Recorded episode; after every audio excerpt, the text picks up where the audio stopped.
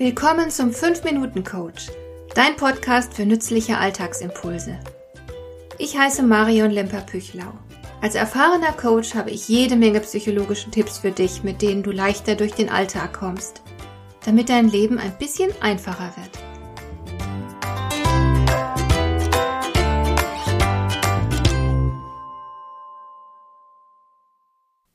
Ideale sind in der Regel sehr abstrakt anständig sein, andere fair behandeln, locker bleiben, mutig sein und so weiter. Da würde niemand sagen, das will ich nicht. Wir haben alle irgendwelche Vorstellungen davon, wie wir gerne sein möchten. Nun ist es aber nicht ganz einfach, einem abstrakten Ideal nachzueifern. Viel leichter wird die Sache, wenn uns ein leibhaftiger Mensch diese tollen Eigenschaften oder Fähigkeiten vorlebt. Kurz, wir brauchen Vorbilder. Für mich war ein zehn Jahre älterer Kollege solch ein Vorbild. Er hat seine Seminare sehr viel lebendiger gestaltet als ich, er war viel mutiger darin, Dinge mit seinen Teilnehmern auszuprobieren, er hatte auch mehr Humor als ich, er war erheblich erfahrener als ich und viel kreativer bei der Vermittlung der Lerninhalte.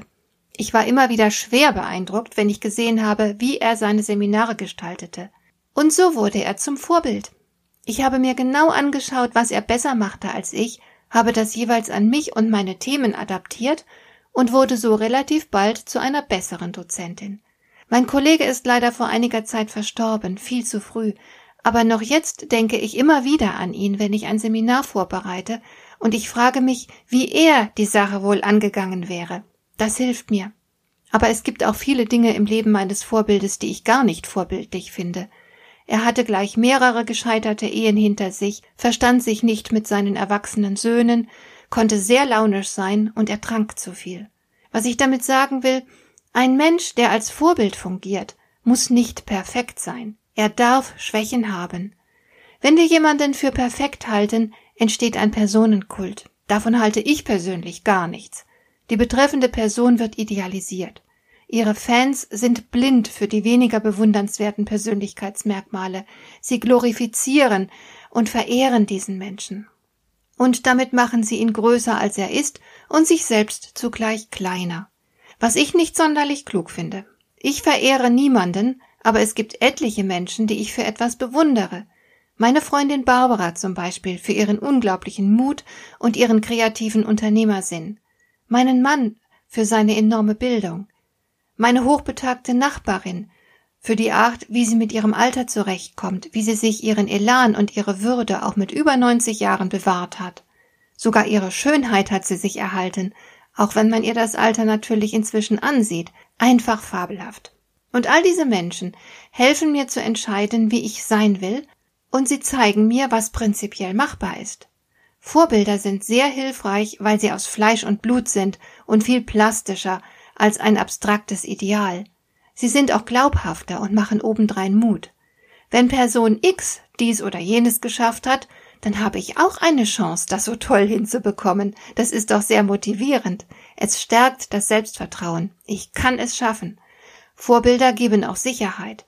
Du beobachtest eine andere Person und weißt sofort, super, das hat sie genau richtig gemacht. Vorbilder führen dir deutlich vor Augen, wie dieses oder jenes Verhalten konkret aussieht, also wie man ein Ideal im Einzelfall umsetzen kann, und du siehst nun vielleicht klarer, was du selbst willst und auch wie etwas funktionieren kann. Uns allen ist klar, dass man anderen zuweilen Grenzen setzen muss, und wenn nun eine bekannte Politikerin selbstbewusst und geschickt einem Angreifer aus einem anderen politischen Lager eine Grenze aufzeigt, dann weißt du, aha, so kann man das machen. Und nicht zu vergessen, sogar negative Vorbilder sind sehr nützlich und äußerst hilfreich.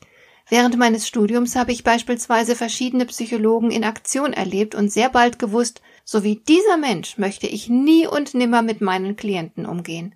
Das ist ja grauenhaft, was der macht. Nachdem ich genug negative Beispiele gesehen hatte, wusste ich sehr genau, was für eine Art von Psychologin ich gerne sein würde. Und ich bin diesen negativen Vorbildern nicht weniger dankbar als denen, die in mir auf Anhieb den Wunsch geweckt haben, ihnen nachzueifern. Schau dich um. Andere liefern dir so viele Beispiele dafür, wie man sein und was man alles auf welche Weise tun kann. Du bekommst täglich verschiedene Alternativen vorgeführt. Such dir was aus, was dir gefällt und am besten entspricht. und dann orientiere dich an dem betreffenden Vorbild. Das ist eine sehr effektive Methode des Lernens, dieses sogenannte Lernen am Modell. Aber sei nicht unfair.